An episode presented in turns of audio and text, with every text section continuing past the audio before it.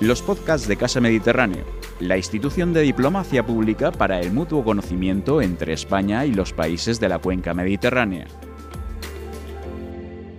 Buenos días, bienvenidos y bienvenidas a Conexión en Directo. Un placer presentar hoy una nueva edición del ciclo Periodistas y el Mediterráneo, organizado por Casa Mediterráneo y el grado de periodismo de la Universidad Miguel Hernández de Elche un espacio de reflexión y debate de la actualidad y de la profesión periodística con la participación de compañeros periodistas que trabajan o bien han trabajado y conocen bien la realidad de los diferentes países de la cuenca del Mediterráneo. Nos encontramos hoy pues con el vicerrector de Relaciones Institucionales de la Universidad Miguel Hernández de Elche, el profesor de periodismo José Luis González. Buenos días, José Luis. Hola, buenos días. Eh, Sonia, buenos días a todos. También tenemos con nosotros y nos acompaña la profesora del doble grado de Comunicación Audiovisual y Periodismo, Carmen López. Buenos días, Carmen, un placer. Hola, ¿qué tal? Buenos días a todos.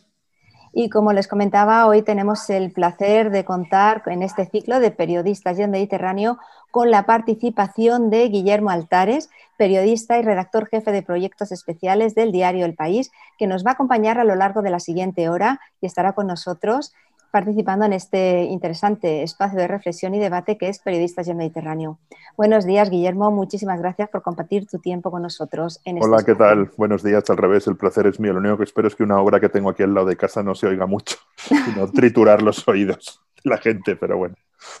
Ah, por supuesto que, saldrá todo fantástico. Eh, como les comentaba, este ciclo lo organizamos con eh, José Luis González, que está hoy aquí con nosotros. José Luis, un placer de nuevo contar con vuestra participación, vuestra ayuda y apoyo en la puesta en marcha de este ciclo.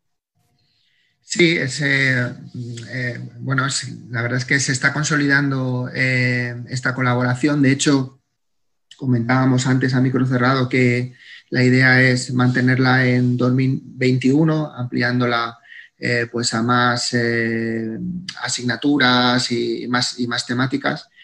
Y, bueno, la verdad es que ciertamente estamos, generando un, estamos continuando un, foro que ya abrimos eh, en, la, antigua normalidad con,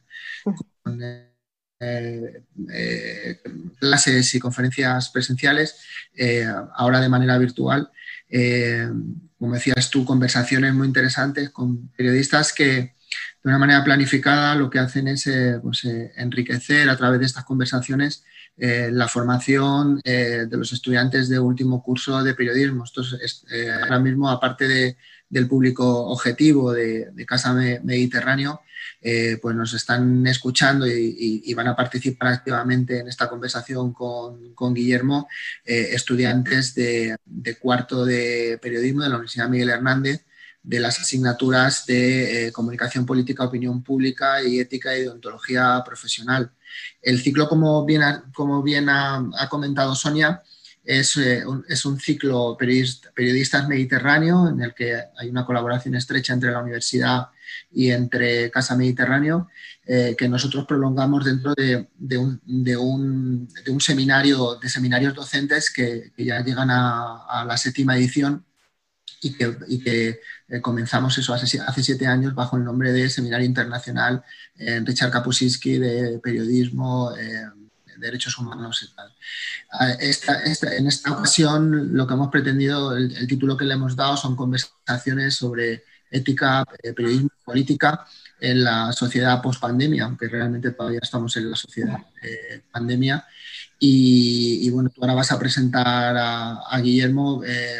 Guillermo es una persona que ha colaborado con nosotros activamente con, con la UMH eh, pues en una cosa que muy entrañable para nosotros, ¿no? Como fue el, eh, el honoris causa de, de Ramón Lobo, de, nuestro Ramón Lobo. Ellos son amigos y él nos ayudó bastante en la preparación del, del acto del honoris causa con, Ramón.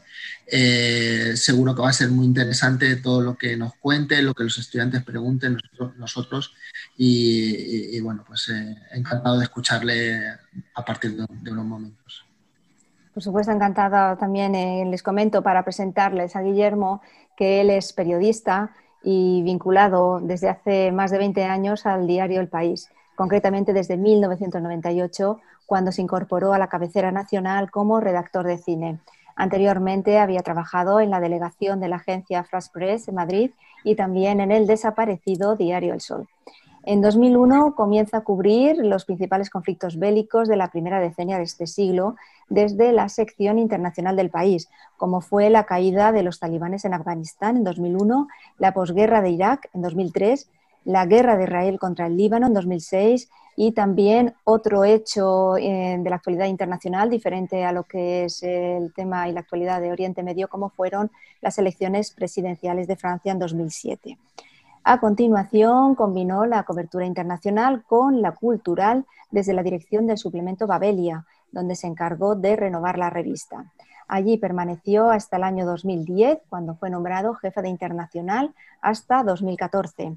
Y en 2016 asumió la dirección de suplemento Ideas del país, donde estuvo hasta 2018, cuando pasó a ser editorialista hasta hace apenas unas semanas, que ha sido nombrado recientemente redactor jefe de proyectos especiales del diario El País. Paralelamente a este trabajo, también Guillermo Altares colabora en el programa radiofónico La Cultureta de Onda Cero y es autor, le ha dado tiempo también a escribir libros, porque él es autor de concretamente Esto es un infierno, los personajes del cine bélico, publicado en 1999, y Una lección olvidada, publicada en 2018, así como también ha colaborado en el ensayo colectivo Imágenes del Mal de 2003. Precisamente su libro Una lección olvidada fue, eh, vamos, recibió el premio al mejor ensayo del año en 2019 por la Asociación de Librerías de Madrid. Y concretamente, sin irnos de este, de este interesantísimo libro, que recomiendo su lectura para entender un poquito el presente a raíz del pasado, eh, me gustaría, Guillermo, si te parece, eh, comentar, porque en este libro, en una lección olvidada, haces un repaso a la historia del continente europeo a través de diferentes espacios de norte a sur y de este a oeste, de ciudades eh, latinas y bueno, más digamos mediterráneas como Roma hasta Londres, bien el microcosmo de los Balcanes y también abordas eh, hechos históricos de, la Europa más, más nórdica como Suecia. Allí expones escenarios de conflictos bélicos, eh, diferentes hechos que han ido configurando el devenir y definiendo el devenir de este viejo continente. Y, a mí lo que me gustaría es, porque este libro terminaste de escribir en 2019, a raíz de los acontecimientos que están marcando este comienzo de siglo, con el Brexit como, con un antes y un después de la historia reciente de Europa y sobre todo de su proyecto de la Unión Europea, ¿qué lecciones o cuál es la lección más olvidada que habría que revisar una y otra vez para que podamos seguir avanzando en este complejo comienzo del siglo XXI. Bueno, yo creo que hay, varias lecciones olvidadas. Hay, una que me parece muy importante, que es eh, en estos tiempos donde sube la ultraderecha y se trata de consolidar un discurso de que Europa solo es una región cristiana y, mm, por decirlo lo bestia, blanca y no sé qué, eh, eh, que defienden ya no solo partidos de ultraderecha que podían estar en los márgenes de la sociedad, sino incluso gobiernos como el húngaro o el, o el, polaco, ¿no? Eh, por no hablar de que Vox creo que es el, cuarto partido más votado en, España, el cuarto o el, o el quinto, ¿no? Entonces, eh, yo creo que que lo que debemos recordar es que Europa siempre ha sido un crisol, de, un crisol de culturas y un lugar donde se han mezclado todas las culturas, todas las etnias, todas las maneras de, ver el mundo. Y que eso es así desde que Europa es, Europa, incluso mucho antes de, ser Europa, ¿no? Pero decir que, mm, o sea, decir Europa tiene la cristiandad tiene una huella importante en Europa, sin duda. El Islam también.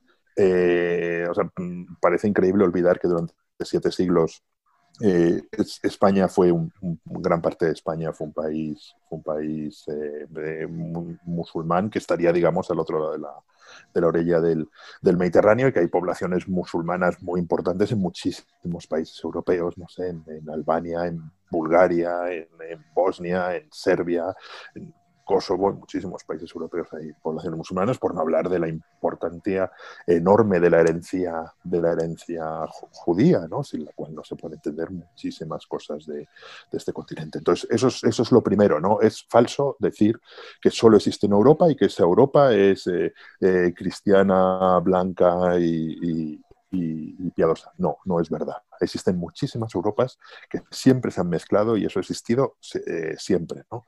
Y, no puede ser de otra manera en un lugar que es un crisol de culturas tan, tan importante, ¿no? Y la segunda lección creo que no podemos olvidar es que la paz, eh, digamos, la paz, la democracia, la libertad son una excepción en la historia de Europa una parte muy importante del continente eh, ganó la democracia en el 45, otros dos países como son España y Portugal lo ganaron, digamos, en el, eh, a mediados de los años 70. En España, bueno, mm, es difícil decir cuándo se acaba técnicamente la, la, dictadura, porque no es solo con la muerte de Franco, pero digamos que en el 78 y en Portugal un poco antes se instaura un régimen de libertades pero hay muchos países europeos que eso no lo ganan hasta el año 89, hasta el año 90, o sea que es antes de ayer, o sea, nada, yo ya era periodista cuando cae el, muro de, Berlín. Entonces, eh, creo que tenemos que temer y tenemos que tomarnos muy en serio cualquier fuerza que pueda poner en peligro la esencia democrática de Europa, porque la democracia en Europa se ha demostrado muy frágil durante, durante mucho tiempo y ahora la podemos dar por asentada sin duda, pero creo que tenemos que ser siempre muy vigilantes y de nuevo me preocupan eh, mucho esas fuerzas de ultraderecha que están minando en, parte algunos países de la Unión Europea por, dentro, ¿no? que ponen en duda, o sea, resulta difícil ya decir si Hungría o Polonia son estados de pleno derecho porque evidentemente genera dudas. Y en lo que respecta al Mediterráneo como zona geoestratégica de interés, y como tú bien has dicho, es frontera natural, además, como tú bien has dicho, eh, de, diferentes eh, civilizaciones, religiones y además tres continentes muy distintos. ¿Cuáles son, quizás, tú crees, sus mayores fortalezas a tener en cuenta de cara a afrontar los retos y desafíos que, nos está poniendo por delante este cambiante, esta cambiante coyuntura internacional y que recientemente, eh, cuya agenda recientemente se está viendo alterada con, esta pandemia del COVID-19 que le ha puesto todo patas arriba prácticamente. O sea, yo creo que el principal problema de la agenda mediterránea sería cómo tratar de una manera humana a la inmigración. Eh, yo creo que eso es el, mayor problema al que nos enfrentamos y el mayor desafío, ¿no? Un poco, digamos, la crisis de los refugiados provocada por la guerra siria eh, desencadenó reacciones realmente muy preocupantes, profundamente xenófobas, pero también desencadenó reacciones de una nobleza que yo creo que los europeos no debemos olvidar, como, como la señora Merkel, como Angela Merkel, que dijo, sois bienvenidas, o sea, sois bienvenidas.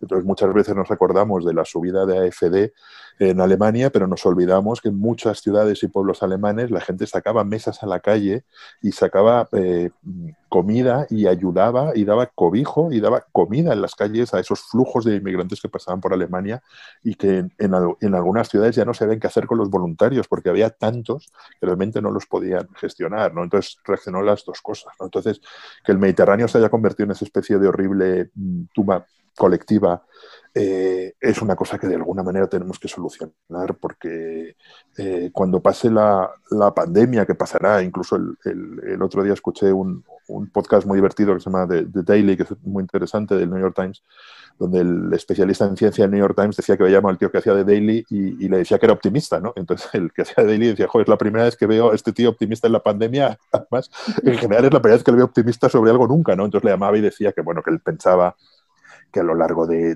2021 llegaría la vacuna y, bueno, más o menos podríamos ver una, una cierta normalidad. Entonces nos encontraremos con el, yo diría, el único problema de verdad que tiene Europa en su futuro, que es el cambio climático. Eh, y eso, mm, evidentemente, con eh, va a aumentar la, presión migratoria porque enormes zonas del Sahel, de África, se van a convertir en, prácticamente inhabitables y va a provocar unos cambios em, geográficos, físicos en el continente que sencillamente no conocemos. Es como la, un poco... Eh, diría como la pandemia de la bestia. la pandemia es una tragedia enorme, pero el, cambio climático es, es algo que va a cambiar Europa mucho más de lo que yo creo que podemos imaginarnos. Hace poco escribí un artículo, porque se han publicado varios libros sobre eso, sobre una zona que se llama Dodgerland, que era, mm, digamos, hasta hace nada, o sea, hasta hace 8.000 años, o sea, ya se... Eh, eh, Europa, digamos, el continente y Escandinavia y el Reino Unido formaban parte del, era una, o sea, era una tierra que se llama Dodgerland y, ahí no había mar, había un pequeño canal, el Rin y el Támesis eran prácticamente el mismo río y fue un, una, un cambio geográfico gigantesco provocado por la subida del nivel del mar al final de la última, de la última glaciación, que fue paulatino, fue a lo largo de miles de años, pero que nos demuestra cómo la geografía europea y nosotros mismos eh, podemos puede cambiar más de lo, de lo que pensamos. Y en este paradigma de principio de siglo, con estos retos importantes, que quizás el COVID ha puesto un paréntesis en medio, pero que como tú bien apuntas, cuando pase todo esto, que bueno, esperemos lo antes posible, pero que por lo menos hasta que no aparezca la vacuna, pues ahí tenemos unos meses o un año, quizás un año y medio de, margen.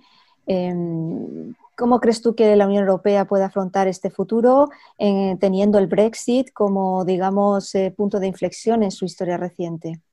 Eh, yo con el Brexit tengo un pensamiento paradójico porque estoy bastante, o estoy bastante a favor del Brexit, ¿no? Es como, como un matrimonio que no funciona, ¿no? O sea, o te vas a, o te lo tomas en serio y te reconcilias y vas a la terapia de pareja, o, te, separas, ¿no? Entonces, claro, el, el Reino Unido entró un poco a regañadientes en la Unión Europea. De hecho, es curioso porque De Gaulle no, no quería que, entrase. Pero no quería que entrase eh, no porque no considerase que el Reino Unido fuese Europa, sino porque creía que los, que los británicos realmente no, no, no querían estar en Europa. ¿no? Y entonces siempre han estado fuera de los grandes pasos europeos, han estado fuera de la moneda única, han estado fuera de Schengen.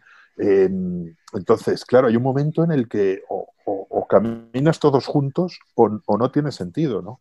Entonces, el Brexit yo creo que es una tragedia para los, o sea, una tragedia, creo que es un problema muy gordo para los británicos, eh, pero no sé si tanto para, Europa, si se hace un, buen acuerdo. De hecho, una de las cosas más interesantes del Brexit es que de repente se dan cuenta, los británicos se van, votan, es, un voto muy complicado porque yo creo que en la Europa en la que vivimos hay muchas ciudades que son como países y, Londres, que es un país dentro del Reino Unido, vota que, que, que no que no quiere irse y de repente se dan cuenta de que existe la frontera entre Irlanda e Irlanda del Norte y que un problema que parecía eh, eh, imposible de solucionar, se había solucionado precisamente porque Irlanda y el Reino Unido estaban dentro de Irlanda del Norte y una frontera que ha provocado miles de muertos y, que es sinónimo de tragedia, de repente dejaba de tener sentido y la gente la, cruzaba y de repente esa frontera vuelve a existir.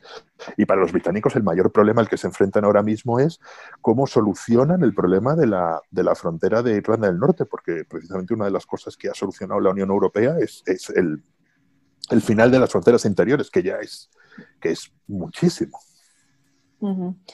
Bueno, y para comentar y terminar este bloque de preguntas de, actualidad, me gustaría que nos hablaras em, de, de, las elecciones en Estados Unidos, ahora mismo en plena campaña electoral y previstas para el próximo 2 eh, de, noviembre. Tú cubriste en 2017 las elecciones francesas, otro acontecimiento muy interesante desde el punto de vista periodístico para cubrir eh, la carrera de un profesional. Y mm, dada tu experiencia, me gustaría que nos comentaras cómo atiendes a esta campaña electoral estadounidense con una agenda cambiante día a día, con el COVID marcando bastante lo que es eh, eh, la agenda de, actos, con el presidente Trump eh, incluso infectado y recuperado, un debate televisivo bastante atípico y, ya entre todo este medio la carrera por la vacuna a nivel internacional, la guerra comercial con China, en fin. ¿Cómo, cómo ves este, este, esta campaña electoral tan atípica, tan marcada internacionalmente por, por la crisis del COVID y bueno, con un, un presidente bastante controvertido como Donald Trump? Bueno, creo que es, desde un punto de vista periodístico es apasionante, desde un punto de vista ciudadano es bastante espeluznante, ¿no? Porque o sea, lo lógico es que pierda Trump y gane Biden, pero nadie creía hace cuatro años que iba a perder Hillary y, perdió, ¿no? Entonces, claro, los que hacen encuestas siempre te dicen, o sea, pues, eh, claro, es difícil que te toque la lotería, te puede tocar, y a lo mejor Trump tiene ahora mismo un 10% de posibilidades de ganar, pero puede ganar con ese 10%. Además, eh, yo creo que hay una cosa muy preocupante que precisamente Ramón Lobo ha escrito mucho sobre eso y, le obsesiona bastante, que es la posibilidad de que Trump se niegue a aceptar el resultado electoral en un país armado hasta los dientes, donde hay milicias. En el debate con, con Biden lo más chocante fue cuando le preguntaron si condenaba a las milicias de ultraderecha y dijo estar tranquilos chicos o algo así, como no las condenó, no solamente no las condenó, sino que los, les, les hizo una especie de llamamientos como si fuesen de las suyas. ¿no? Yo siempre había dicho, eh, y a lo mejor me equivoqué o me pasaba de listo, que Trump no me preocupaba tanto porque era difícil eh, una presidencia más desastrosa que la de George W. Bush, que se nos olvida, ¿no? hablando del Mediterráneo, realmente la, la guerra de Irak eh, o sea, la, falsa invasión, la invasión de Irak basada en unas armas de destrucción masiva que no existían, existen pocos acontecimientos tan catastróficos para el mundo como la, la guerra de Irak que fue un absoluto desastre, sin la cual no se puede entender el ISIS, sin la cual no se pueden entender gran parte de los atentados islamistas en Europa. O sea, es un completo cataclismo. La guerra de Afganistán, que también la, empezó, la empezó Bush, no se ha acabado. De hecho, yo ahora mismo una ofensiva talibán en, en, en es otro completo desastre. Y toda la gestión de las subprimes y de la crisis económica también se la demos a la presidencia de, Bush, ¿no? Entonces, solo con la guerra de Irak y, y la crisis económica, digamos, ya era difícil superar eso, ¿no? Pero realmente Trump se ha demostrado un tipo absolutamente peligroso, negacionista del cambio climático, negacionista de la pandemia, tipo siniestro y oscuro. Y una de las cosas, yo creo que más preocupantes es hasta qué punto el trumpismo está llegando, o modelos trumpismos, de, trumpistas de negacionismo, de negacionismo de, la verdad, en realidad. Eh, una de las cosas más preocupantes de Trump es esta cosa de los hechos alternativos donde la verdad no importa, ¿no? Yo creo que, es difícil encontrar un político que de vez en cuando no mienta, ¿no? Pero, pero claro, todos los mecanismos de un Estado democrático están para que si miente importe, ¿no? Eh, pero en cambio, Trump yo creo que es el presidente que más le ha faltado la verdad. O sea, le ha faltado tanto la verdad que, que da igual. O sea, todo lo que cuenta eh, puede ser mentira, como quedó clarísimo en, toda la gestión de su enfermedad, ¿no? Cuando sale un médico y dice, no, no, Trump está fenomenal, y, a los dos minutos sale su jefe de gabinete, que es la persona más cercana, diciendo, no, no, ha tenido una saturación, que es el oxígeno en la sangre menor de 90, que es preocupantísimo, le hemos tenido que llevar a un hospital a toda leche, le hemos puesto oxígeno, entonces es como, pero, o sea, ¿qué, es, qué es la verdad? De hecho, no, no sabemos hasta qué punto fue grave o no la, infección por, por COVID de Trump. Mm, es que realmente, eh, precisamente lo que es la espectacularidad de la información ha llegado a todos los niveles y sobre todo en, Estados Unidos y a raíz del, de, bueno, de la gobernanza de Trump, que eh, ese modelo televisivo espectacular con el espectáculo, eh, intoxicando quizás la información, mm, la ha utilizado bastante bien Trump a lo largo de su carrera política, desde luego. Sí, eh, eh, he estado reviendo precisamente para, entonces, para preparar un poco esto, esa serie que se llama La voz más alta, que es la serie sobre Roger Ailes, el fundador de Fox. Eh, tiene una parte, o sea, tiene dos, dos patas. Una, Roger Ailes era un acosador y un violador en, serie tapado por toda la organización, que al final se destapó que era un ambiente tóxico y sobre todo muy tóxico y muy peligroso para las mujeres. Pero la otra parte es la parte política, donde donde Roger Ailes construye una cadena donde ya no, lo que no importa es la información. O sea, hay un momento muy bueno en, la serie que es, eh, está con Rupert Murdoch y entonces dice, bueno, vamos a hacer una cadena generalista para competir con la CNN y Roger Ailes dice, no, no vamos a hacer una cadena generalista, vamos a hacer una cadena para los conservadores de Estados Unidos. O sea, no, no queremos ir a por el 100% del, del público americano, queremos ir a por el 50% conservador, ¿no? Eh, y entonces crea una nueva forma de hacer, ya existía, pero digamos, convierte en más grande que nunca una nueva forma de hacer periodismo donde está clarísimamente manipulado hacia una parte de la población y en la que se tiene que reconocer una parte de la población que no busca la verdad, sino la reafirmación de sus, de sus eh, prejuicios o de su ideología. Y luego ya cuando gana Obama, él decide que Obama es un socialista comunista que ni siquiera, que le llama ese africano comunista, que ni siquiera es americano, que son las principales mentiras que inventó la Fox y que luego siguió, siguió Trump, y, decide realmente tratar de destruir a Obama. No lo consigue porque Obama gobierna ocho años, pero sí eh, participa activamente en que Trump sea elegido, ¿no? que es un poco la destrucción de la herencia de Obama, se debe a que no le sigue, no, no su vicepresidente o su el candidato demócrata no es el, presidente de Estados Unidos, sino Trump, que se dedica a laminar lo de Obama. Entonces es muy interesante el poder de, que llegó a alcanzar Fox y que tiene Fox en Estados Unidos de nuevo si ese modelo está o no en Europa. Pues bueno, mm, creo que este bloque de actualidad interesantísimo, eh, con este repaso a, lo que es la actualidad estadounidense, eh, lo podemos dejar aquí, porque ahora, si te parece, José Luis, damos paso a las preguntas de los alumnos, las preguntas eh, que tienen preparadas para hacerle a Guillermo Altares y aprovechar, por supuesto, su participación en, este espacio. A continuación, José Luis, si te parece, vamos a conocerlas. Sí, gracias, eh, Sonia. Bueno, a mí me encanta un poco escuchar este inicio de conversación porque precisamente en la asignatura los estudiantes están trabajando mucho eh, todo lo que son las elecciones norteamericanas, eh, hemos hablado de, la serie, de, otras, eh, y también hemos hablado, y antes de, ir a preguntas específicas ya más de ellos, por ejemplo, del tema de, Irlanda del Norte, que parece que la gente, o de Escocia, ¿no? que la gente se olvida de él, pero cuando se habla del Brexit, y, yo quería meter aquí una cuña y preguntarle a, Guillermo, eh, bueno, ¿cómo se va a solventar? Pues efectivamente tú lo que has dicho eh, es así, los que conocemos aquella zona y, estuvimos en los años 90 sabíamos lo que era la, militarización de esa, frontera y la tensión que había en Belfast eh, y en otras ciudades no irlandesas. pero más allá de eso, lo que, no sé, me gustaría saber tú, y que, ya que los estudiantes les, les, hemos hablado de esto en, clase, ¿qué piensas de que eh, pues coja fuerza un movimiento eh, pro, unión de, las, de, la isla, eh, pro República de Irlanda, por la necesidad, por, porque, porque vean y ya lo están viendo, que sus intereses económicos, etcétera, van a estar mejor resguardados dentro de la Unión Europea formando parte de la República de, la República de, Irlanda que manteniéndose en el Reino Unido. Y lo mismo con Escocia, es decir, eh, eh, pues quizás ya un nuevo referéndum eh, podría llevar a... Es decir, el Brexit en estos dos territorios, Guillermo, abre unos escenarios muy complejos a partir de ahora, ¿no?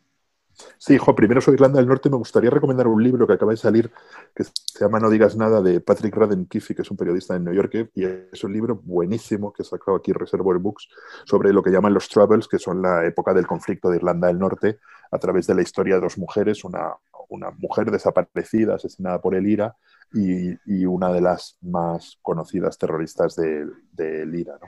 Pues lo de Irlanda del Norte, la verdad es que no tengo la más leve idea cómo lo pueden solucionar. O sea, es un, es un, conflicto extremadamente complejo porque tiene una componente religiosa, religioso-étnica. No son, digamos, Irlanda del Norte es una isla de mayoría católica, eh, eh, Irlanda e Irlanda del Norte, dentro de esta isla de mayoría católica, es una, es una parte de mayoría protestante que forma parte del, Reino Unido, ¿no? Entonces, eh, digamos, eh, Belfast sigue siendo una ciudad dividida con barrios católicos y, barrios protestantes. La única diferencia es que una vez que los católicos, esa frontera desaparece, no, desaparece, pero esa frontera es irrelevante, bueno, pues para los católicos en cierta medida se sienten que están unidos a Irlanda, pueden cruzar Irlanda, forman parte de Irlanda, aunque tengan un pasaporte británico. ¿no? Entonces, lo que, la, solución que ha dado que ha dado Johnson se considera casi una traición para los, los británicos porque es, para los, los, protestantes, porque es llevarte la frontera, digamos, eh, tú lo que haces es que creas una frontera entre eh, Gran Bretaña e Irlanda del Norte. O sea, la frontera está en el mar. Entonces, claro, de repente los, los protestantes se sienten como abandonados por el Reino Unido, con una complicación mayor, que es que los acuerdos de paz del Viernes Santo, eh, digamos, prevén que el Ulster, Irlanda del Norte, sigue formando parte del Reino Unido siempre y cuando no cambie la población.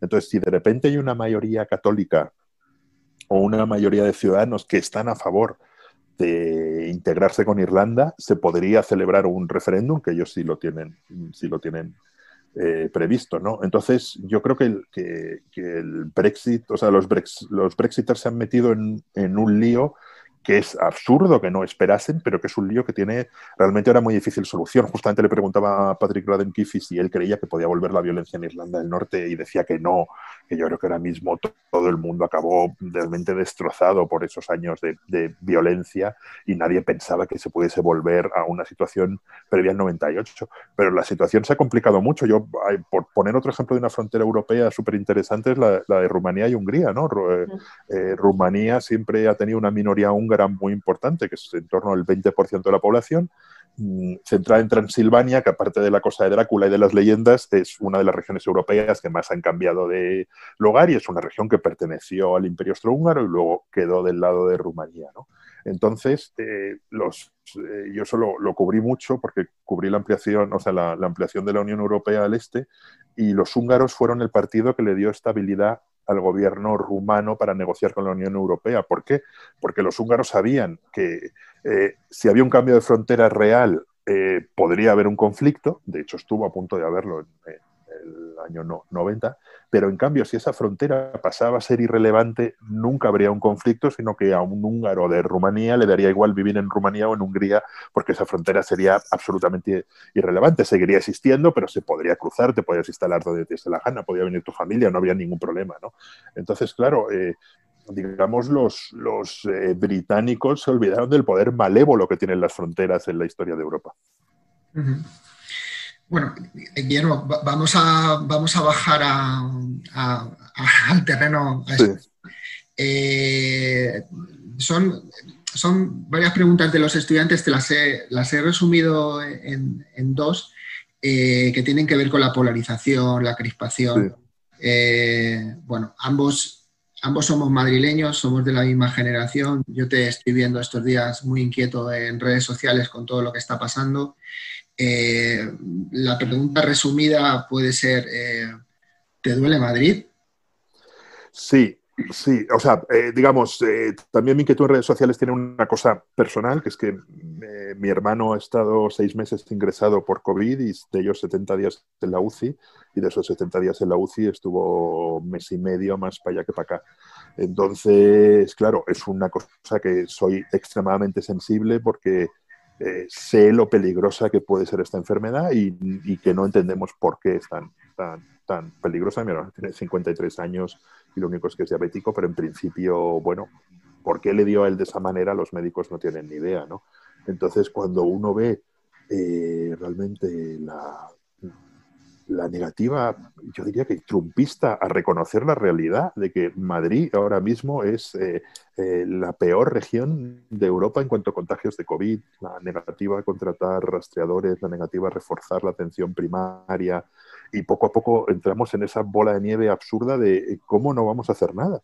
Y en el país más golpeado económicamente con la pandemia. Entonces, pensar que es un poco el, el, modelo Johnson y el modelo Trump de, bueno, hay que seguir adelante, la enfermedad existe, vamos a hacer como si no existiese nada, ya nos contagiaremos todos y el que sobreviva, que sobreviva, me parece como, o sea, que, que, no, que no tiene sentido, que evidentemente que la economía está de Madrid está dañadísima, pero si la pandemia sigue campando a sus anchas y no hacemos nada, va a quedar muchísimo más dañada, porque la única manera de, de controlar la pandemia es... Eh, eh, reducir las interacciones sociales.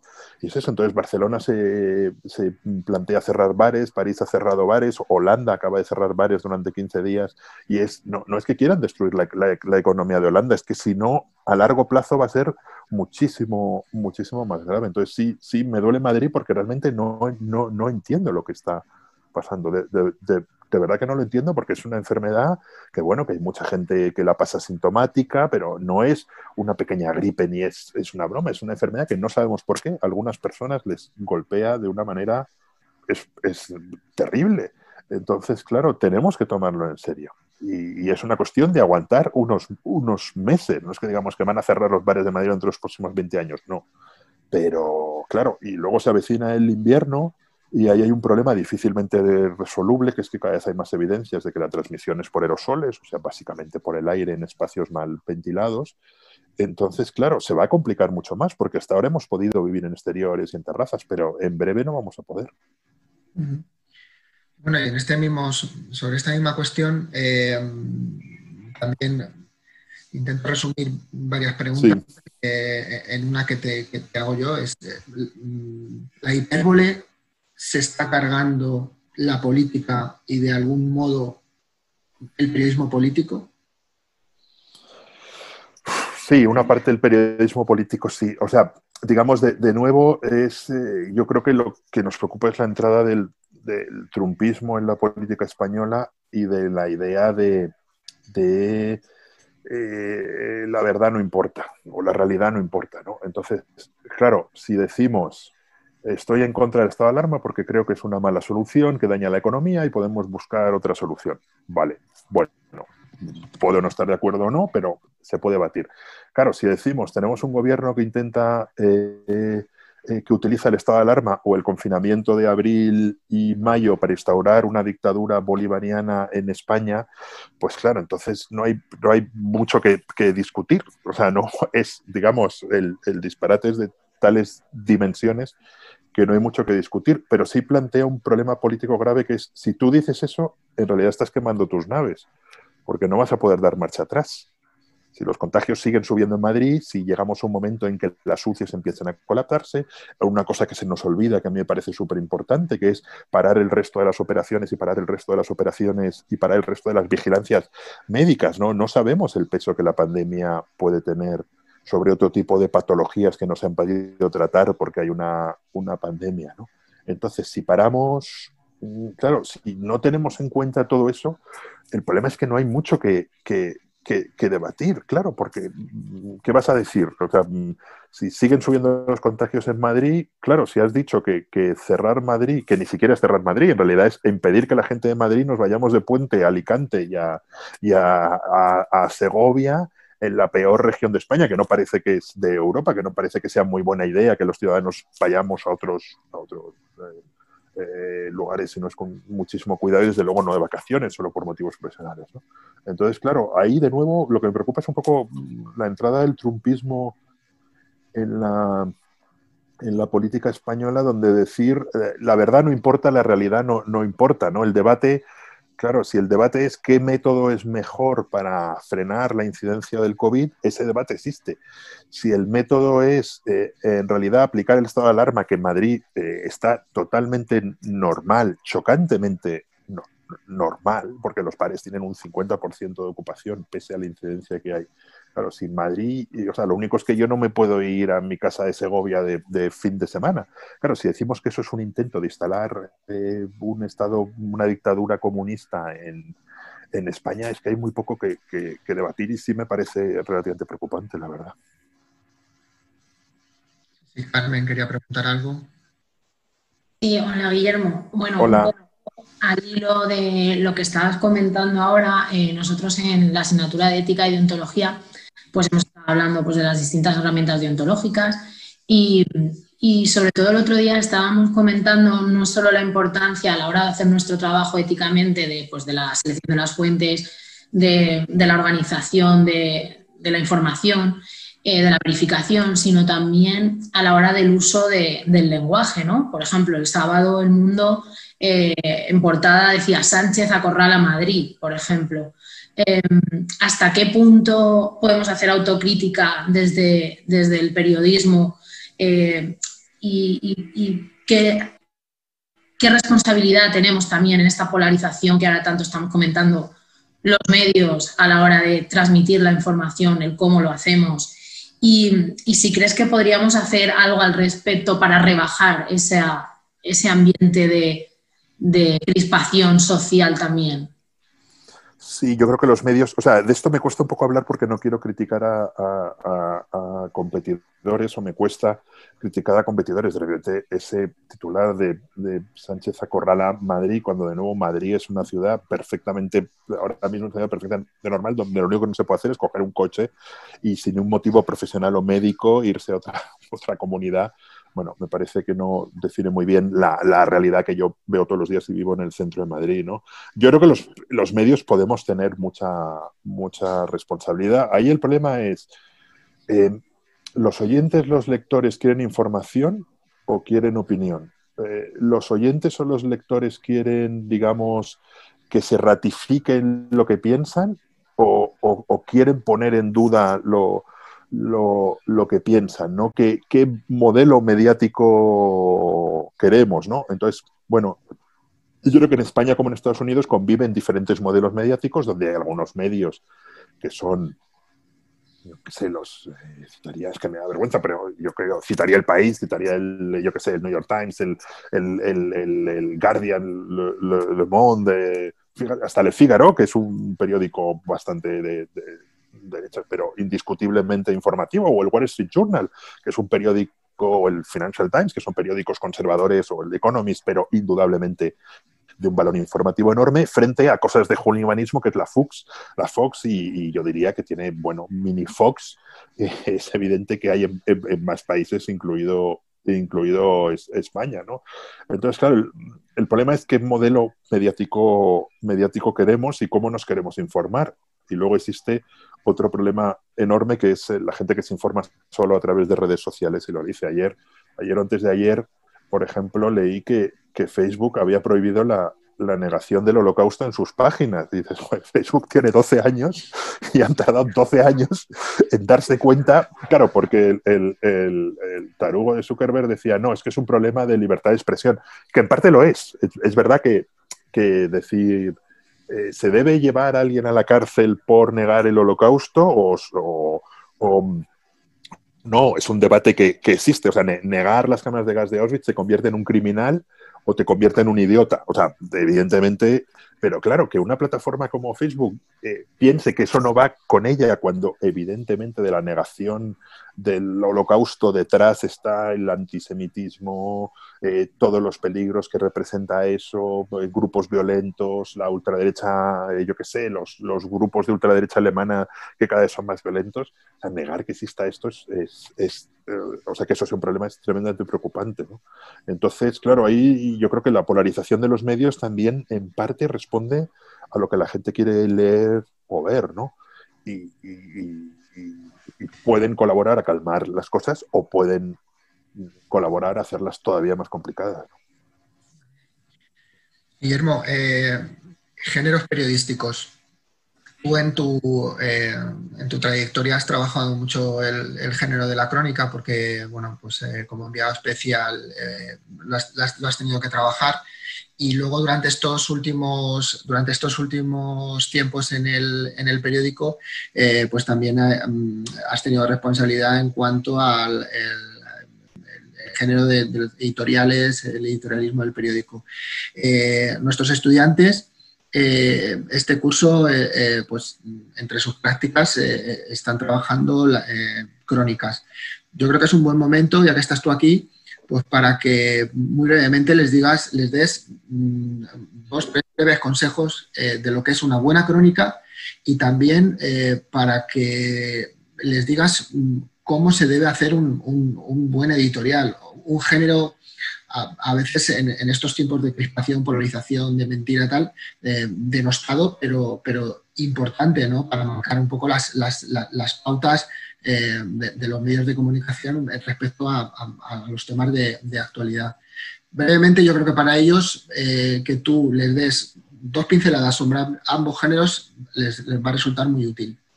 Editoriales, hay una frase maravillosa de Javier Pradera, que es el editorialista histórico del país, yo creo que define lo que debe ser un buen editorial del país y yo creo que define lo que debe ser un buen editorial. Eh, Pradera decía que un buen, una editorial del país siempre tiene que ir en el sentido contrario al abismo. O sea, siempre tiene que correr en el sentido contrario al abismo. O sea, un buen editorial del país siempre tiene que dar una solución, siempre tiene que ser institucional, siempre tiene que intentar rebajar la, la, tensión. ¿no?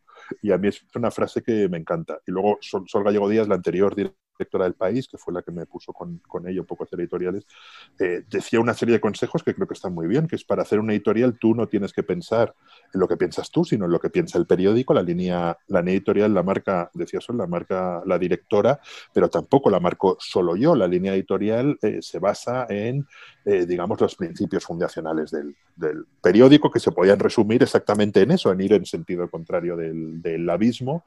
Em, pero bueno, que es la defensa de las instituciones, la defensa de la democracia, la defensa de los derechos humanos, la defensa de los valores comunes, eh, eh, todo eso, ¿no? La, defensa de las instituciones en el sentido de que las instituciones son lo que nos hacen más, eh, lo que nos hacen iguales y los que garantizan nuestros, nuestros derechos y nuestra libertad. ¿no?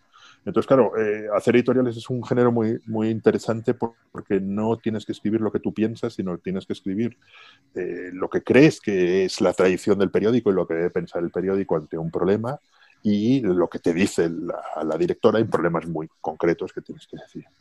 En cuanto a la crónica, mm, yo creo que, la crónica requiere, a mí es el género que más me gusta, eh, requiere, mm, yo siempre doy un, consejo, había un jugador de, de béisbol muy divertido americano que se llama Yogi Berra, que tenía unas frases memorables, murió hace unos pocos años, pero fue un, mito y tenía frases del tipo, eh, a ese sitio está demasiado lleno, ya no va nadie, o, todo eso, ¿no? O cuando llegues a una encrucijada sigue recto, pero tenía una frase muy buena que es, si no sabes a dónde vas es posible que no llegues a ninguna parte, ¿no?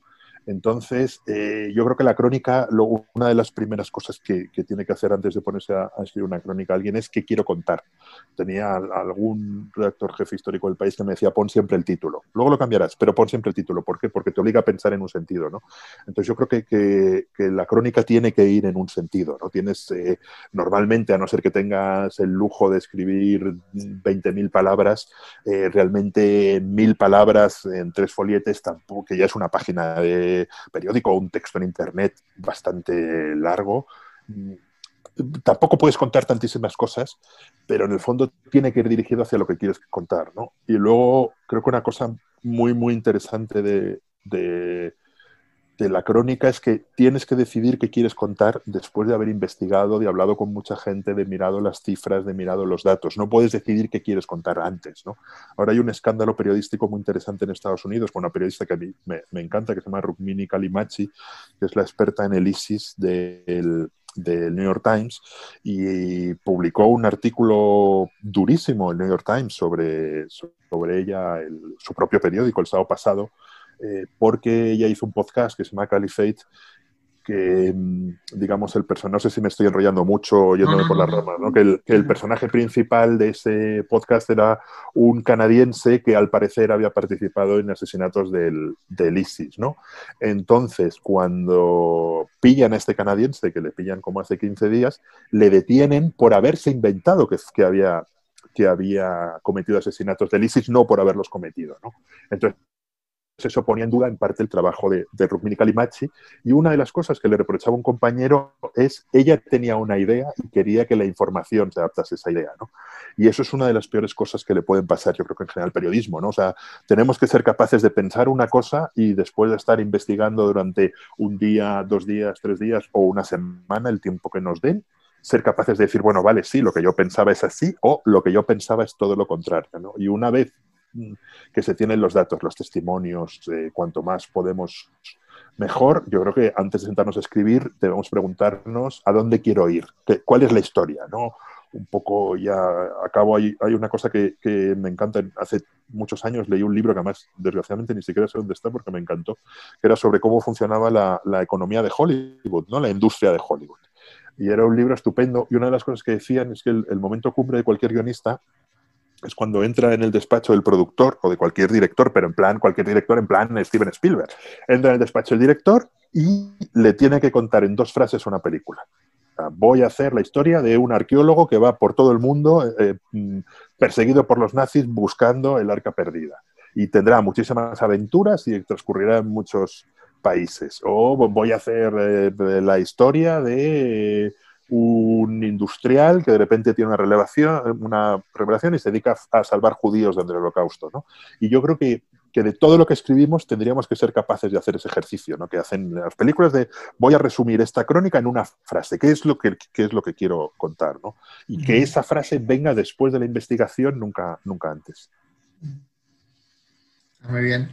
Siguiendo con temas periodísticos, pero cambiando de registro, hay muchos estudiantes que, se, nos, preguntan, que te preguntan sobre lo que ha sido el, cambio de modelo de, negocio, pues eh, muy pensado durante mucho tiempo en el país y que pues, ha culminado durante la pandemia eh, con, ese, con ese muro de, paro, de, pago que, que, bueno, que ha salido bien porque eh, el número de suscriptores eh, ha, subido bastante, ¿no?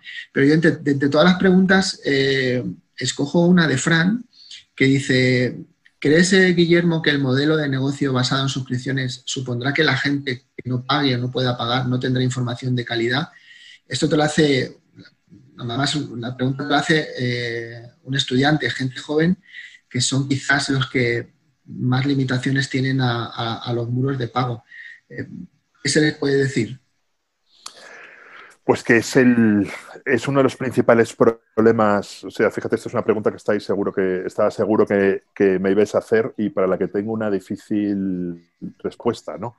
Eh, digamos, yo creo que tenemos más acceso a periódicos e información que antes que nunca, o sea, yo cuando era joven, tenía 20 años, era estudiante de periodismo, leer Le Monde o leer el New York Times o, leer cualquier periódico era una quimera casi inalcanzable porque eran carísimos y se vendían en muy pocos kioscos y ahora está al alcance de todo el mundo. entonces, eh, diría que la mayoría de los, o sea, es verdad que es un, un problema desde el momento en que tú cobras por la información, puedes dejar fuera una parte del público, ¿no?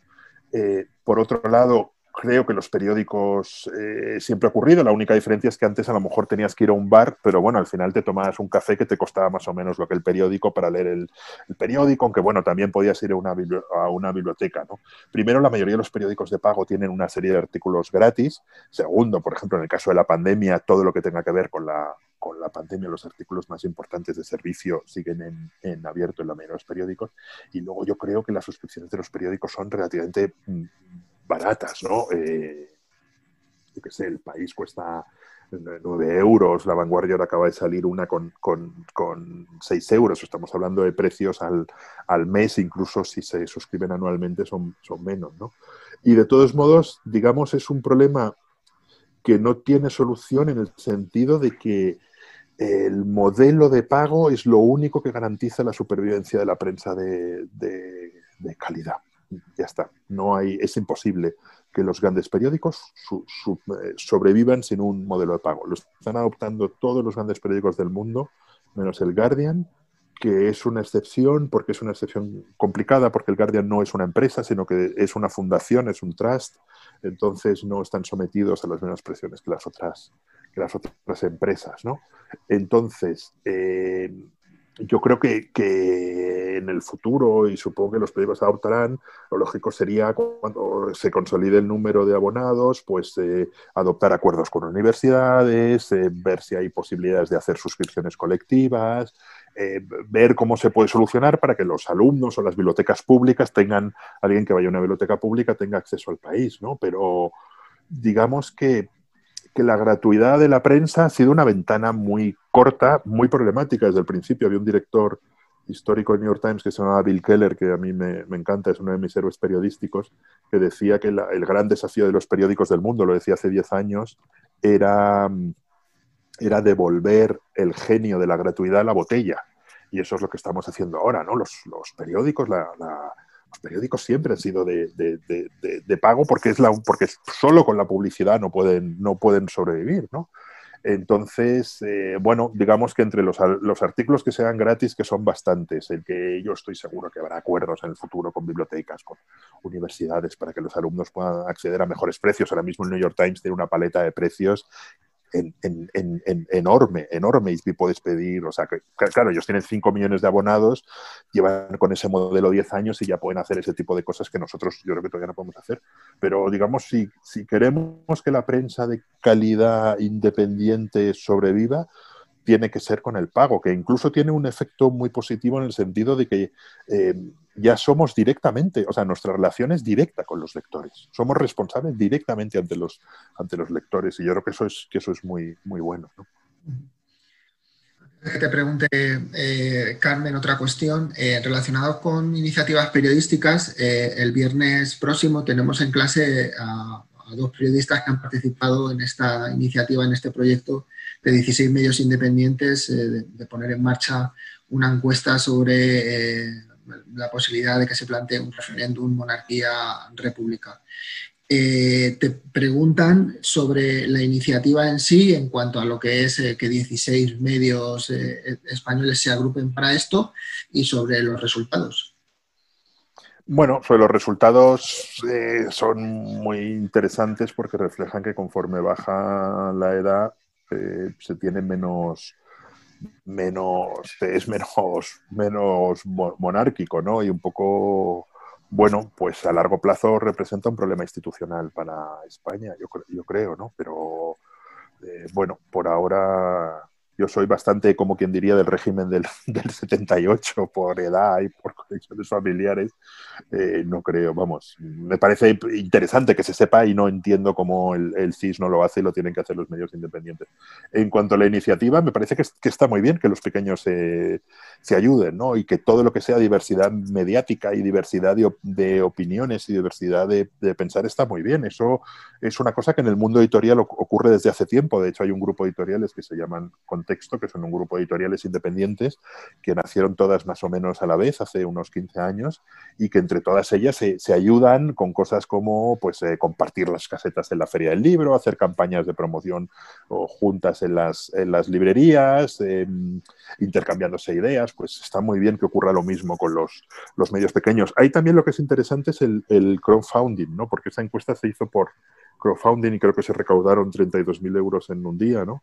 Y el crowdfunding también es un instrumento interesante. Hay una de las revistas que a mí más me gustan ahora mismo, que es la revista 5W, que hace incluso crowdfunding para reportajes, ¿no? Es decir, nosotros te ofrecemos estos 10 reportajes y son los lectores los que eligen de esos 10 el reportaje que hacemos, ¿no? Son los lectores los que pagan por el reportaje que hacen, ¿no?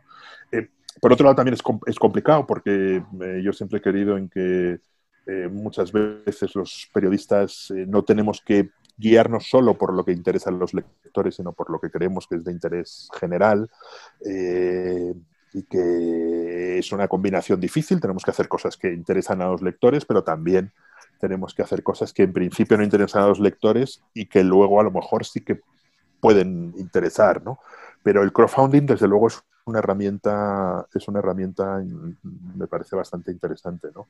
Y bueno, lo que refleja la encuesta es que, eh, digamos, entre otras cosas, vivimos en un, en un régimen absoluto de libertades, afortunadamente, donde existen muchísimas opiniones y muchísimas formas de pensar y donde cada uno puede decir dentro de los límites de la ley eh, más o menos lo que le plazca y ojalá pudiésemos decir más cosas.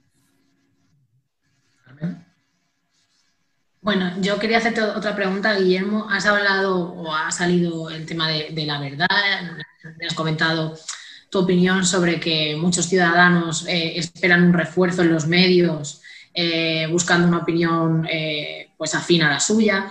Y nosotros, José Luis y yo, hicimos un estudio, una encuesta durante el confinamiento sobre el consumo de información durante durante el encierro.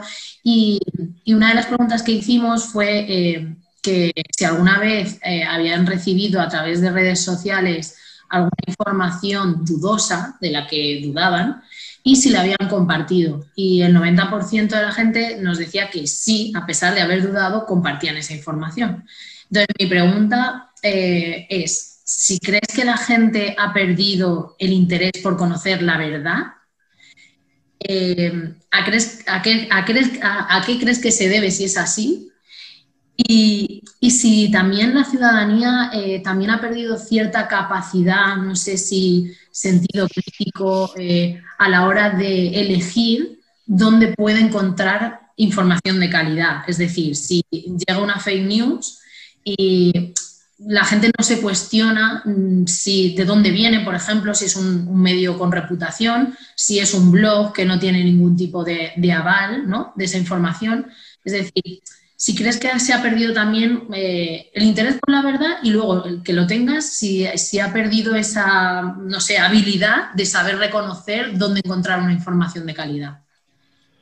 Eh, o sea, yo, aparte de periodismo, estudié filosofía, eh, aunque nunca acabé la carrera, me quedan como tres asignaturas que mi madre todavía me lo reprocha, y entonces siempre he, distinguido, hay dos verdades, ¿no? Hay una verdad en filosofía sobre la que podemos, yo hice las dos carreras, entonces tenía como en filosofía la verdad y podía estar horas discutiendo sobre lo que es la verdad, eh, y es un ente metafísico, inasible, no sé qué. En periodismo sea, en filosofía no existía la, verdad, digamos. Llegabas a periodismo, cambiaba por las tardes y a periodismo y ahí existía la verdad.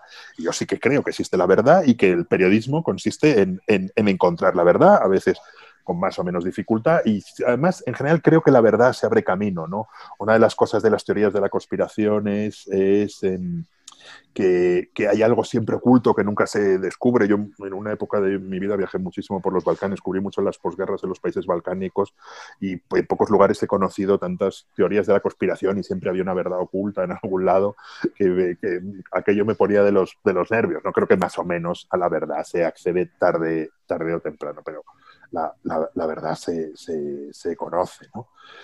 Entonces, eh, yo soy relativamente escéptico sobre las noticias falsas en el sentido de que creo que siempre han existido. Y creo que el poder siempre ha tratado de ocultar y esconder la verdad.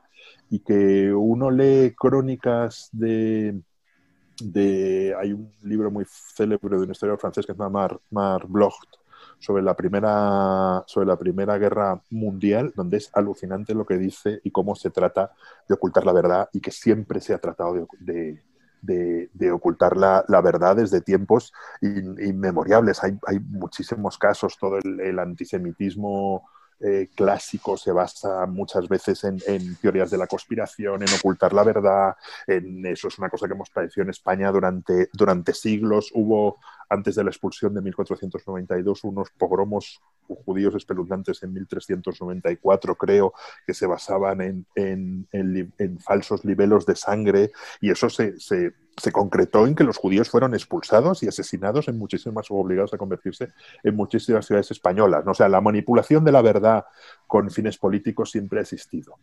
Y también han existido eh, medios que, buscan la verdad y medios que la buscan un poco menos, por decirlo de una manera sin ofender, ¿no? Pero, no sé, eh, durante mucho tiempo varios medios algunos de ellos de prestigio, dijeron en España que el 11M había sido un atentado básicamente planificado por ETA y el, por ETA y el gobierno para dar una especie de golpe de Estado.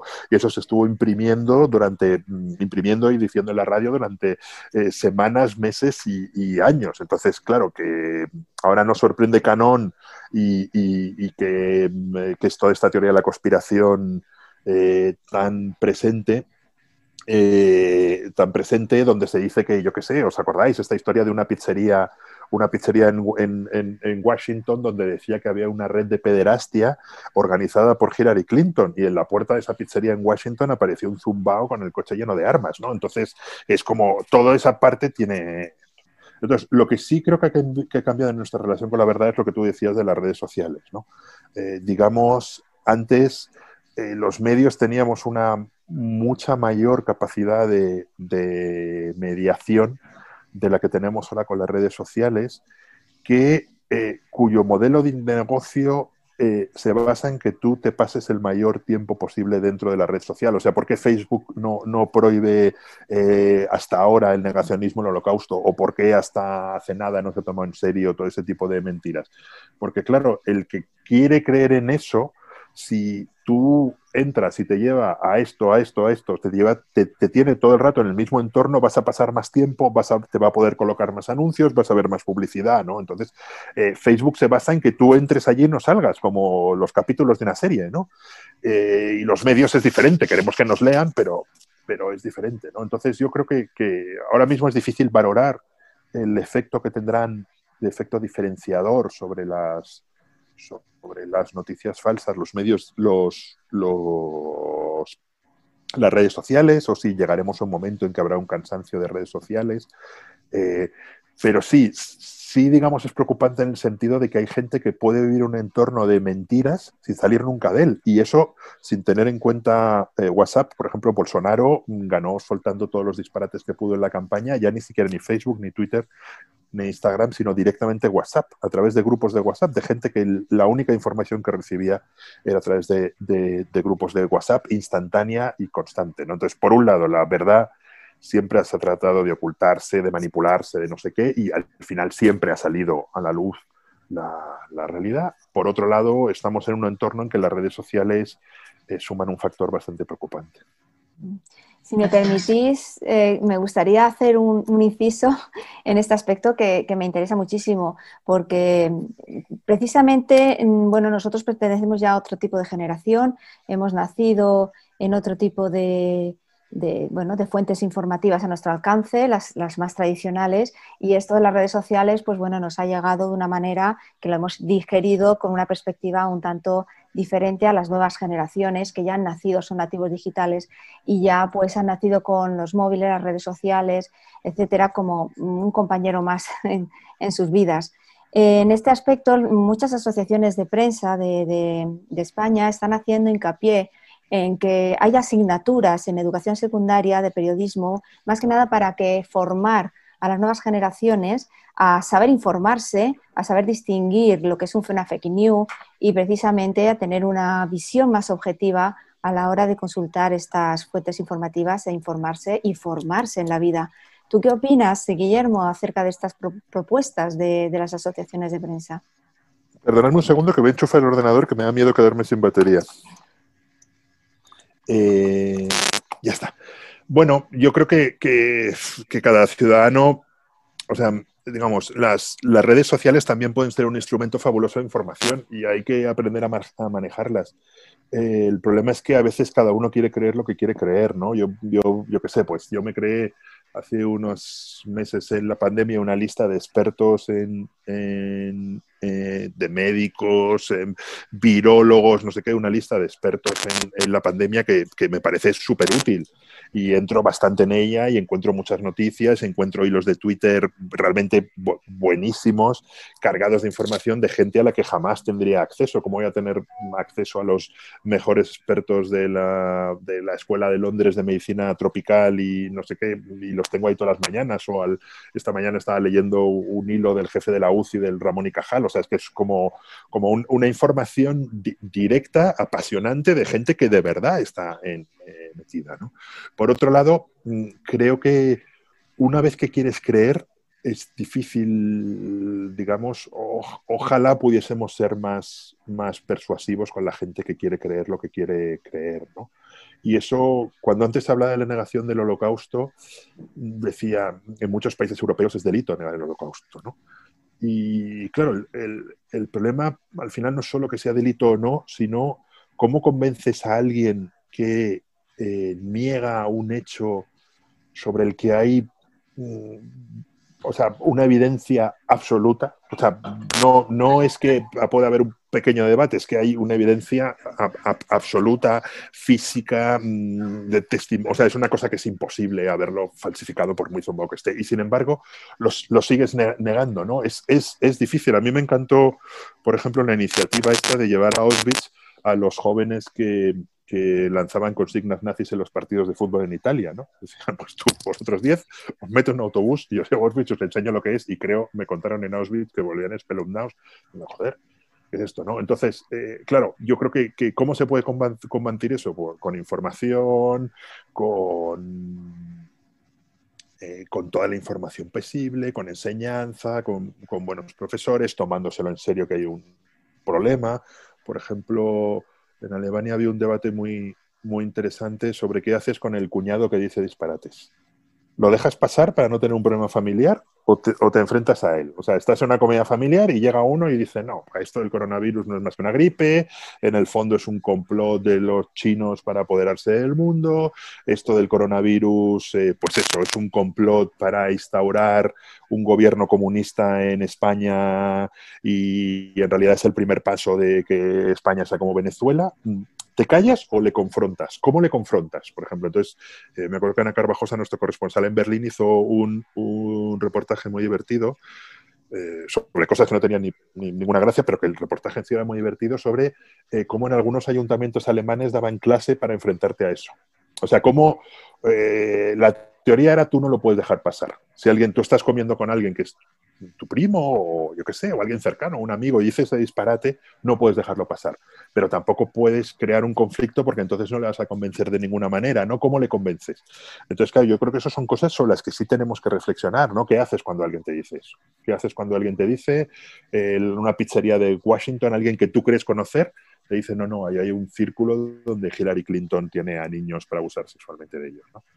O sea, es que el disparate es tan grande que es como, bueno, por lo de la dictadura bolivariana en España, ¿no? El disparate es de tales dimensiones que cómo confrontas a eso, ¿no? Entonces yo creo que sí que como sociedad nos tenemos que pensar que hay una parte de esas personas que son recuperables hacia la normalidad y, de nuevo digo que, que, no tiene nada que ver con la, con la ideología, ¿no? Se puede pensar de manera totalmente diferente incluso se puede pensar de manera totalmente diferente cómo enfrentarse al coronavirus, aunque no deja de ser casual que el 99% de los estados de la Tierra donde ha funcionado, por no decir el 90%, porque hay dudas con Suecia si su su manera de acercarse a este problema funcionó o no.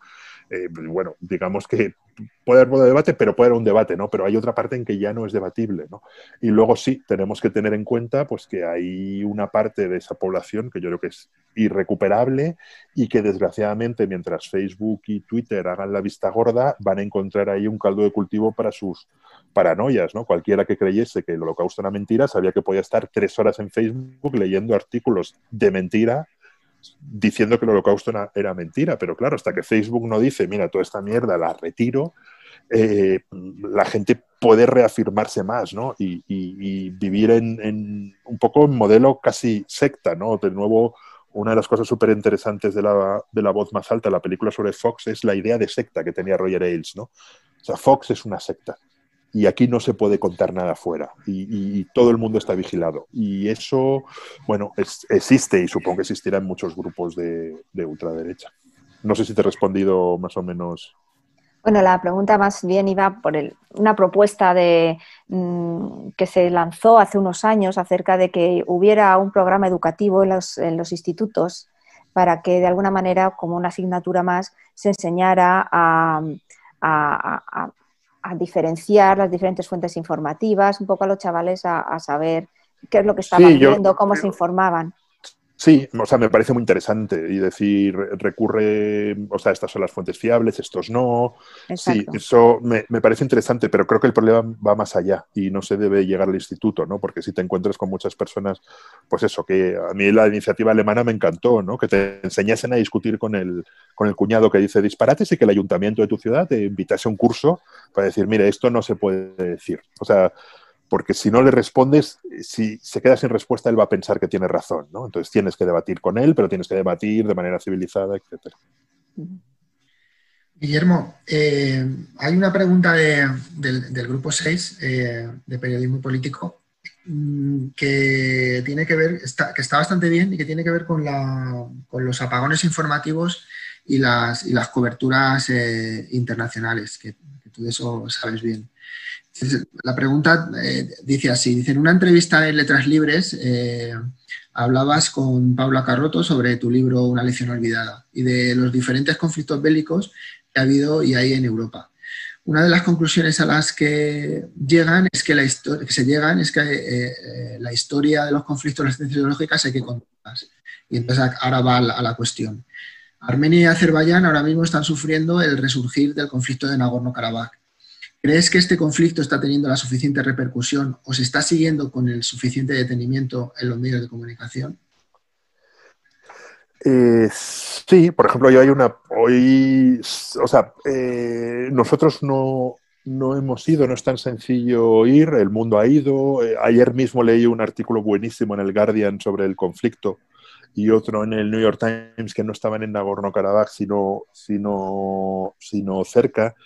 Sí, yo creo que, que dentro de que es un conflicto eh, lejano, difícil de situar en el mapa y relativamente incomprensible para nosotros, eh, yo creo que yo creo que sí. Eh, lo que me han contado es que hay un, cierto problema de acceso en el sentido de que tienes que ir o con los azerbaiyanos o con los armenios y que no siempre te dejan moverte con, con libertad, ¿no? O sea, tienes que elegir, tienes que elegir como una parte que la parte con la que lo cubres, ¿no? Pero yo, yo, yo creo que, que sí, es, eh, o sea, pues sí, a mí como me encanta la información internacional, eh, siempre te diría, pues sí, teníamos que haberlo cubierto más, pero claro, con la que está cayendo en mitad de la pandemia, con los problemas que tenemos en España, en mitad de la segunda ola, que no sabemos si es la segunda ola o los coletazos de la primera, eh, bastante atención le estamos, le estamos prestando, ¿no? Pero sí, en esas cosas hoy, por ejemplo, en el reportaje que en el país es interesante porque es muy didáctico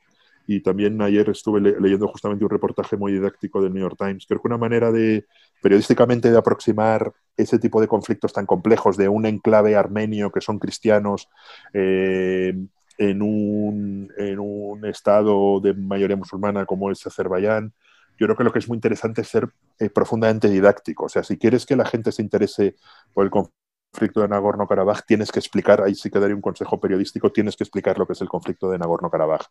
Tienes que hacer una pieza de preguntas y respuestas, tienes que hacer un buen gráfico, tienes que explicar que hubo un conflicto en los años 90, o sea, creo que, eso siempre he creído que para que la gente se interese por ciertos temas más o menos áridos de internacional, tienes que ser muy didáctico, tienes que explicarlo muy bien.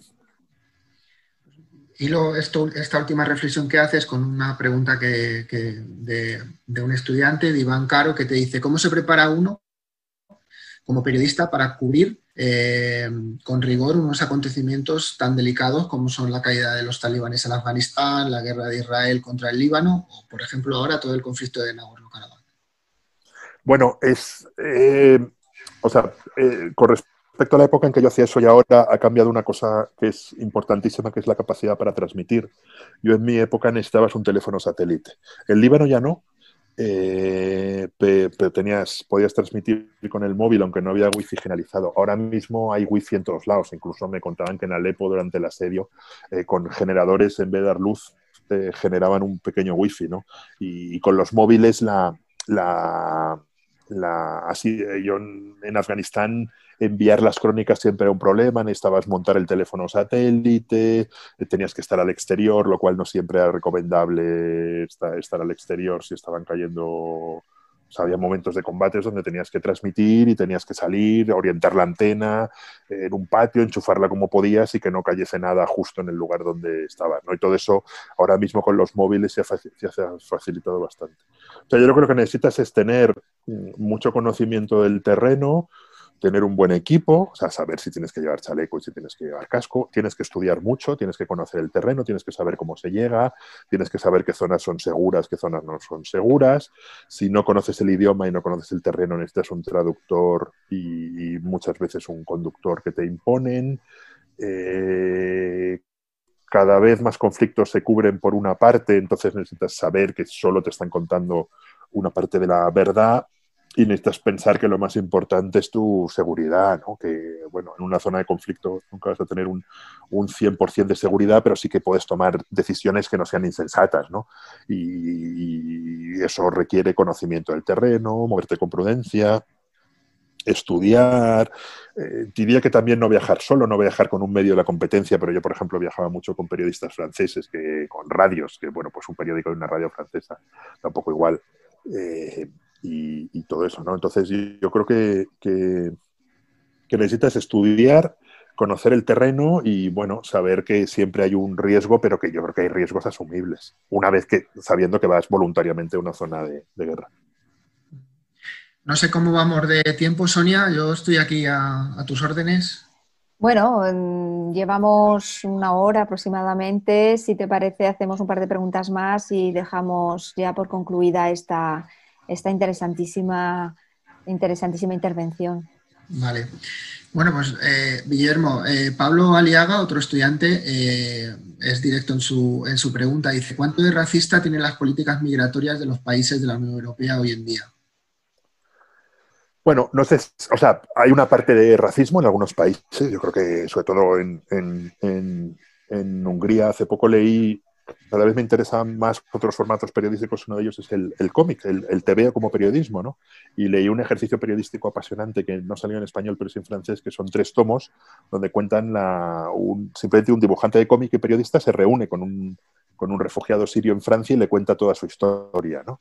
y lo dibuja en, tres tomos con muchísimo detalle. ¿no? Y uno de los momentos más espeluznantes es realmente cuando pasan por Hungría y son sistemáticamente maltratados. De hecho, cruzan ilegalmente a, a Viena y cuando, cuando se encuentran con la policía austriaca salen corriendo en otro lado y la policía les para y dice, no, no, no se preocupen, si esto no es como Hungría, nosotros les vamos a llevar un centro de refugiados decente, les vamos a dejar llamar por teléfono, les vamos a arreglar los papeles, les consideramos refugiados y se quedan alucinados. ¿no? Entonces, bueno, creo que hay una parte evidente de racismo, sobre todo en los partidos de ultraderecha, que no lo ocultan, son con un complejo. Y hay otra parte de, que es verdad que los flujos migratorios tienen que ser regulados, eh, porque si no se nos plantearía un problema de gestión enorme. Entonces, cómo se regulan esos flujos migratorios es uno de los grandes problemas que nunca ha conseguido resolver la, la, Unión, la Unión Europea, ¿no? pero de alguna manera tenemos que encontrar una, un acuerdo. ¿no? Entonces, eh, ¿existe racismo en Europa? Sí. ¿Es muy, muy preocupante en algunos países? Sí. No sé, en Francia el Frente Nacional ha pasado ya varias veces en su candidata a la segunda vuelta a las elecciones francesas. Eh, tiene casi consolidado un 20% del voto, que es uno de cada cinco franceses votan voluntariamente a un partido que saben racista, lo cual es extremadamente Mm, preocupante. También podemos pensar un poco lo que decía de Alemania ¿no? o de Francia. El 80% de los franceses no lo son o la inmensa mayoría de los alemanes no lo son. Al revés, como yo creo que, que, se estudiará la acogida que Alemania dio a los, a los refugiados como uno de los grandes momentos de la Unión Europea, ¿no? donde Alemania fue, fue capaz de asimilar a un millón de refugiados, o Suecia. Eh, Suecia, en porcentaje de su población, es el país que más refugiados admitió y les dio un trato sueco, un trato excelente. ¿no? Entonces yo creo que, la Unión Europea vive en esas dos, esas dos tensiones y lo que tenemos que hacer es, buscar es un acuerdo migratorio humano ¿no? para que el, Mediterráneo deje de ser un cementerio. Ya para finalizar, agrupo dos, dos preguntas en, en, una de temas de los que, de los que has tocado. Eh, Aarón Corral eh, se refiere al, auge de los nacionalismos y populismos en Europa y, cómo bueno, pues eso puede dinamitar el, futuro de la Unión Europea como tal. Y Inés habla de, desinformación, de, también de populismo, nacionalismos en, Estados Unidos y, de las elecciones. ¿no? Entonces yo te haría una pregunta con todo esto y es, eh, bueno, si, si crees que, que las elecciones del 3 de noviembre pueden marcar un cambio de paradigma no solo en Estados Unidos, sino en el conjunto de, Occidente, de Europa, eh, Yo, creo que son dos problemas muy, muy diferentes. Creo que, que, la política americana es muy diferente de la europea y, de hecho, el, el zumbado este cuyo nombre se me acaba de, de, olvidar, este asesor de Trump que siempre iba descamisado, que acaban de procesarle básicamente... Steve Bannon, básicamente por robar el dinero que la gente le daba para construir el muro, pues se lo metía en su bolsillo.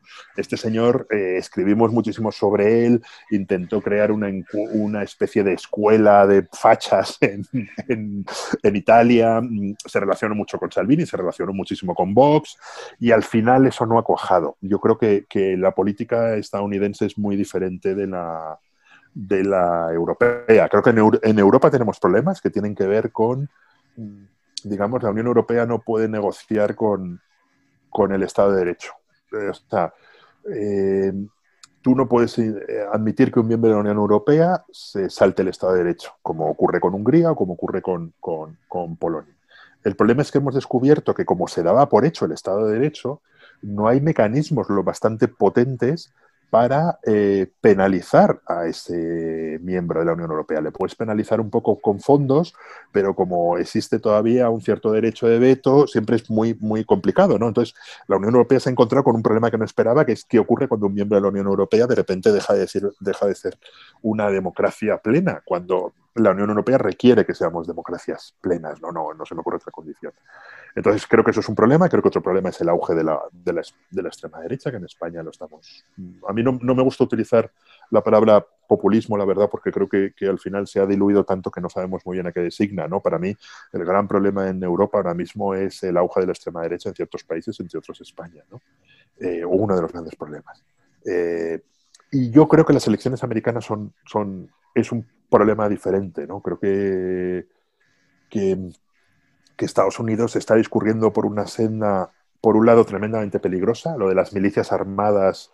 O sea, la semana pasada o el fin de semana pasado detuvieron a unos tipos que pretendían secuestrar a la, gobernadora de un estado. Eh, todas esas imágenes que hemos visto de, gente armada hasta los dientes desfilando por, ciudades de Estados Unidos, eh, lo que ha ocurrido en, Portland, en Oregón, donde ha habido enfrentamientos abiertos, eh, me parece súper preocupante en un país lleno, lleno hasta los topes de armas, pero creo que es un problema diferente. Creo que, o sea, el trumpismo sí que está calando aquí, eh, eh, pero no, no, no, es el mismo problema que en Estados Unidos. O sea, yo creo que, Estados Unidos puede, puede tener, o sea, si Trump se niega a aceptar los resultados de las elecciones, Estados Unidos se enfrenta a un panorama tremendamente incierto. Si se confirma la elección de esta juez ultraconservadora, mm, digamos, Estados Unidos se enfrenta a 20 años de un Tribunal Supremo que tiene una influencia en la vida cotidiana de los, de los americanos mucho, casi mucho más que su gobierno y que su presidente, extremadamente conservador. Y entonces creo que en España, aunque está en Europa, aunque ha llegado el trumpismo, mm, creo que nuestros problemas son, son otros y, los tratamos de otra manera, pero sí que creo que, diría que, que, Estados Unidos tiene un problema, incluso que puede llegar a un problema de violencia, eh, y creo, en cambio, que, que, en Europa nos enfrentamos a un problema de eh, cómo podemos hacer, cómo la Unión Europea puede hacer que todos sus miembros cumplan escrupulosamente el Estado, el Estado, el Estado de Derecho y la, democracia plena. Eh, antes de que, Sonia cierre el acto, bueno, Guillermo, yo simplemente quería agradecerte esta conversación. Creo que ha sido... Nada, gracias. Espero que haya sido interesante. Seguro que ha sido muy interesante para los estudiantes. Eh, y luego eh, lanzar el guante de, porque tenemos pendiente eh, físicamente inaugurar el aula Ramón Lobo en el edificio Zavares en la Universidad Miguel Hernández y que cuando llegue ese momento, cuando el bicho, el bicho nos deje en paz. Sí, voy encantado, vamos, sí, claro. Que te vengas, que te vengas con él. Sí, voy feliz, no pude ir, porque tenía un viaje justo a Colombia eh, coincidiendo con su que fue el último viaje que hice prácticamente antes del COVID. No, pude ir cuando le dieron el honoris causa porque me iba a Colombia a la mañana siguiente a las 6 de la mañana y era imposible, pero sí, sí, tengo pendiente esa visita. eso quedamos. Un abrazo y muchas gracias. Nada, muchísimas gracias. Pues eh, como bien ha dicho José Luis, muchísimas gracias. Ha sido un placer, Guillermo, contar con tu participación en este ciclo. Gracias también a todos los que han estado siguiéndonos y a vosotros, como no, Carmen, muchísimas gracias por, estar aquí con nosotros y también José Luis. Ha sido un placer. Este ciclo sigue su curso el próximo mes. Avisaremos con tiempo cuándo será la cita. Y bueno, con este repaso a la actualidad, con este repaso también a la profesión periodística, damos por finalizado el encuentro de hoy. Muchas pues gracias. muchísimas gracias. Hasta luego. Y hasta la próxima. Ha escuchado un podcast de Casa Mediterráneo.